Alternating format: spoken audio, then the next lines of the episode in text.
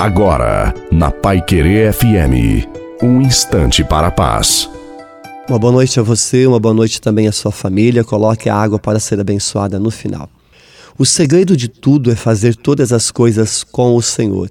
É ter Jesus por companheiro em todos os momentos da nossa vida, principalmente nas adversidades.